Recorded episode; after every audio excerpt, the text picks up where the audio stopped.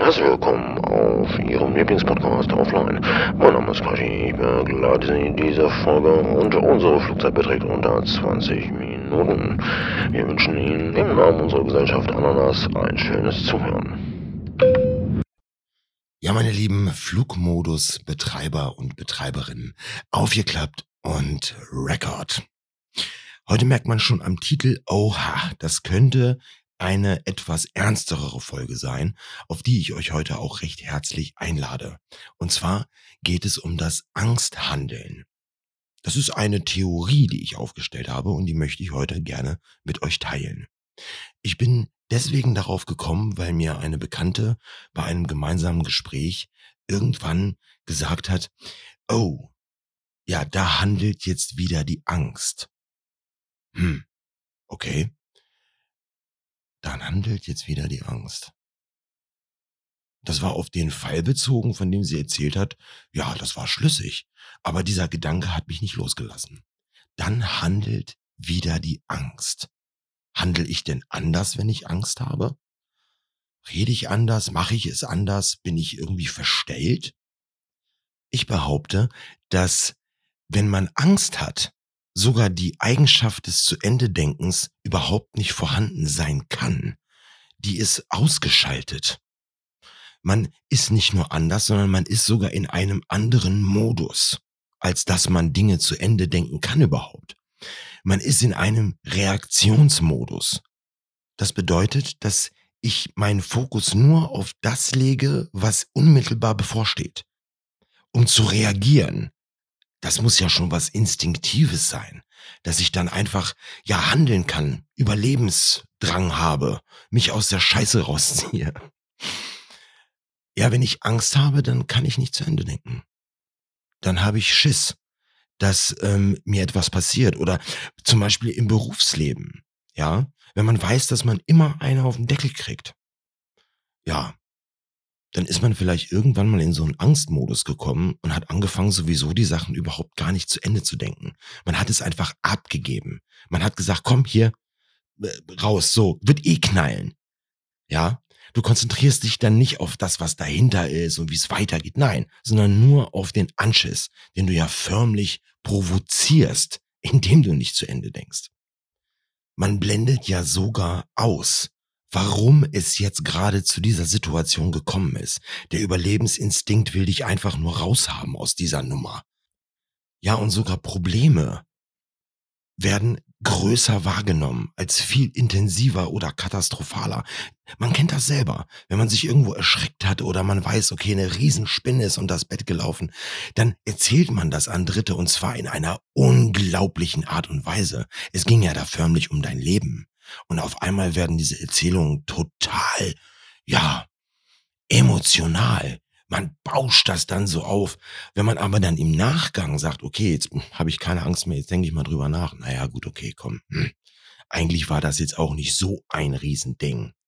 Aber wenn du dauerhaft in diesem Angstmodus drin bist, dann kommst du ja gar nicht auf die Idee, irgendwie anders zu denken. Und da meine Theorie besagt, dass du dich nur auf dieses, was vor dir liegt, konzentrierst, konzentrierst du dich somit auf das Problem, nicht auf eine Lösung oder auf irgendwas Größeres dahinter, sondern du bist gerade in diesem Moment, das ist das Problem. Es gibt mit Sicherheit verschiedene Art und Weisen zu reagieren wenn man persönlich Angst hat. Aber der Großteil der Menschen, der wird dann ein bisschen vorsichtiger, der wird dann ein bisschen devoter. Der fährt sich und diese Energie so ein bisschen weiter runter.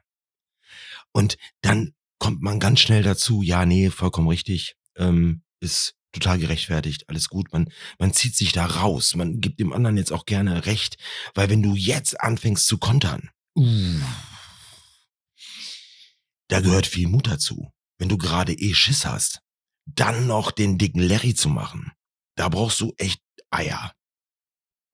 Wenn du zum Beispiel einen etwas, ja, cholerisch angehauchten Vorgesetzten hast, also so einen Typen, der, wenn er Konversation betreibt, dann ist es eigentlich immer nur in der Regel von einem Anschiss. Aber irgendwann kommt der Moment, da kommt er rein und wichst dich zusammen Das kriegt die ganze Bude mit. Das ist dir total unangenehm. Ja? Weil wir alle wissen ja durch Wände, ah, da hört man manchmal auch nur die Hälfte. es ist für einen selber unangenehm. Und auf einmal kommst du in so eine Angstsituation, weil du willst natürlich nicht, dass das nochmal passiert. Eigentlich hast du jetzt Angst, dass das nochmal passieren könnte. Und je nachdem, wie du damit umgehen kannst oder das verknapsen kannst, könnte es ab jetzt, ab dem ersten Moment, wo du einen Anpfiff gekriegt hast, könnte es zu einem Problem werden. Weil du ja dann, laut der These von mir, ja in einem ganz anderen Modus unterwegs bist. Du bist dann in einem Reaktionsmodus. Du bist dann nicht hier irgendwie der Held, der irgendwie groß nach vorne geht, zu Ende denkt, Leittiere. Nee.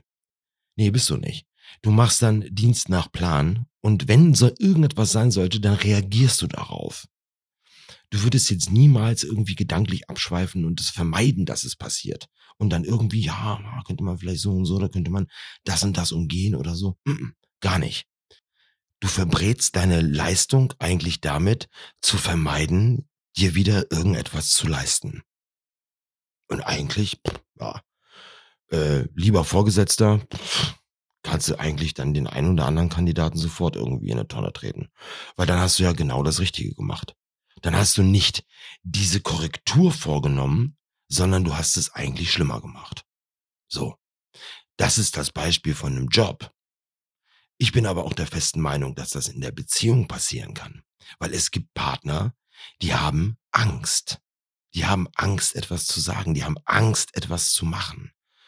Die sind eingeschüchtert.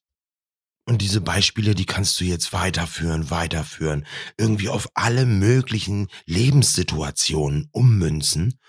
Und du kannst dir einer Sache sicher sein. Wenn dein Gegenüber Angst hat, hm, dann wird er vielleicht ganz anders handeln, ganz anders reagieren. Oder vielleicht will er dann gar nicht mehr mit dir irgendetwas zu tun haben. Und ist jedes Mal nur heilfroh, wenn du wieder von der Bildfläche verschwunden bist. Das will man doch nicht. Also eigentlich würde es ja im Umkehrschluss Folgendes heißen. Wenn ich jetzt meine Mitmenschen nicht in Angst versetze, dann kriege ich von denen doch eigentlich, ja, diese 100 Prozent, wo ich sage, das finde ich jetzt total nice. Mir hat das jetzt einige Zeit wirklich Spaß gemacht, ähm, so das auf alles Mögliche umzumünzen.